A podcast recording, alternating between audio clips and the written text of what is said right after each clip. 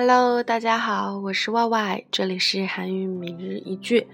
呃，那么今天呢，我们不探讨关于韩语的知识，想跟大家分享一篇我在网络上看到的文章，题目叫做“呃，为什么人们对韩国的 M E R S 患者如此的愤怒？”这篇文章呢，是我在这个在路上的公众账号上看到的。那么最近因为这个事件的话，呃，不论是国内的反韩情绪，或者说是在韩国的一些反中情绪，都是比以前更盛。然后呢，呃，具体的这个原因啊，还有一些情经过，我觉得还是可以跟大家分享一下。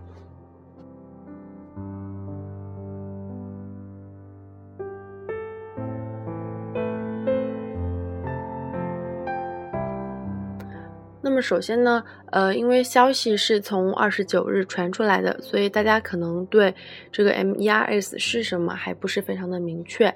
呃，那么呢，它呢，它的中文名字呢叫做中东呼吸综合症。呃，具体的这个病症啊，我是不是非常的了解？但是呢，如果大家对几年前的 SARS 有印象的话，对这个非典等等这种非常强的病毒性的一整个。呃，攻击性、破坏性非常强的一个这种呃病症，还有印象的话呢，就知道它的破坏力是相当的强的。那么这一次的话，这个韩国的患者呢，他是将病毒带入了我们国内。呃，这个是在二十九号的国家卫计委的通报上面，呃，报出来的，说是从广东省惠州市传入了我国。呃，那么。这个患者他是这样，就是他的两个亲人在他入境之前已经确诊了，但是呢，他曾经在这个出境之前有去探望过他的亲人，然后之后有出现了一些疑似就是这个有病症的征兆，比如说他有在过境的时候有发低烧啊什么的，但是呢，他没有把这个症状告诉给呃海关的人。然后呢，从韩国成功的出境，并且顺利的进入了中国。所以说，呃，这两天的话，广州这边包括跟他同乘同一班飞机和坐同一班这个机场大巴的人，呃，可能都会有这个被传染的危险。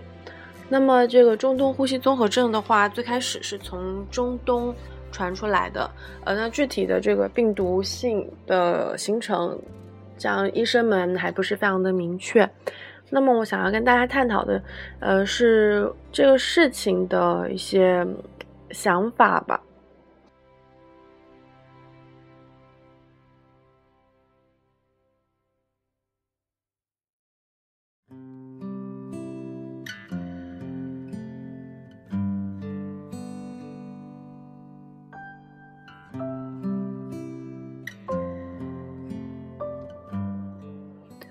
那么这个综合症的它的致死率是百分之四十，呃，虽然说现在世界卫生组织还说，呃，暂时还没有必要对这种新型冠状病毒产生恐慌，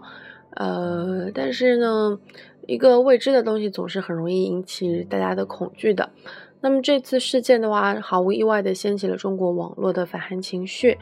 嗯，为什么呢？其实很好理解，一个呢，就是因为他这个患者自己本身其实对他自己，呃，亲人确诊和他呃有可能被传染，并且他已经出现一些发烧的迹象，他是很了解的，但是他依然就是没有听从医生的劝告进入了中国。那第二个的话，就是在过过境的时候，韩国竟然就是没有检查出来放行了。那么第三个的话呢，就是说，呃，这个当时这以前的这个非典对很多的家庭产生了非常大的影响，呃，很多患者的家庭因此都支离破碎，所以大家对非典这件事情是看得很严重的。如果说是非典再次来袭，呃，我想这是一个大家都肯定不愿意看到的结果。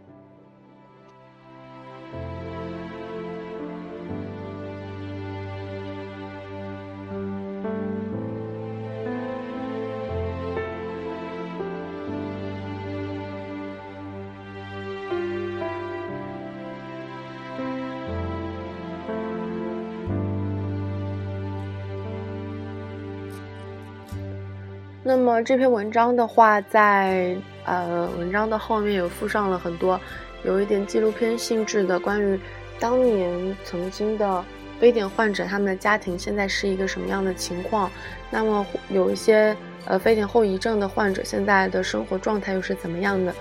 嗯，非常的感人，也让我觉得，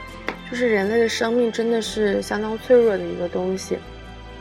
所以关于这一整个事件的话，我觉得，嗯，因为我毕竟是一个，嗯，学习韩语的人，嗯，也要关注韩国的社会状态。那这个事件的话，我不想去探讨说，呃，关于这个反韩情绪啊什么的，因为这些东西有时候就是不太受控制的嘛。那我觉得这个事情，呃，给我最大的一种，嗯，触动或者想法来说呢，就是。呃，看到当年非典的患者他们的家庭现在的一种状态，让我觉得说，嗯，其实苦难的人生距离我们是非常的近的。命运的可怕呢，在于它总是在人们过得最顺风顺水、最得意的时候，不经意的给你开一个玩笑。人生其实相当的短暂，我们没有什么可以抱怨的，努力了、争取了，也就欣慰了。有时候，当突然的病毒来袭，或者是疾病，呃，就会让人觉得时间真的太少，还没有来得及爱就老了，有很多事情还没有来得及做，也许就要面对一些生老病死的东西。嗯，那每一个人其实都会呃在人生中经历这样的一个过程，嗯，所以呢，对我来说，我还是希望能够在。过得比较自由和开心的这段时间里头，能做更多自己想做的事情。也希望听到这段电台的你，能够在很快实现，在很短的时间里实现自己想要做的事情，然后能够更珍惜时间，呃，对自己的家人也能够更好，也让自己整个生活状态变得更加的开心。嗯，谢谢大家。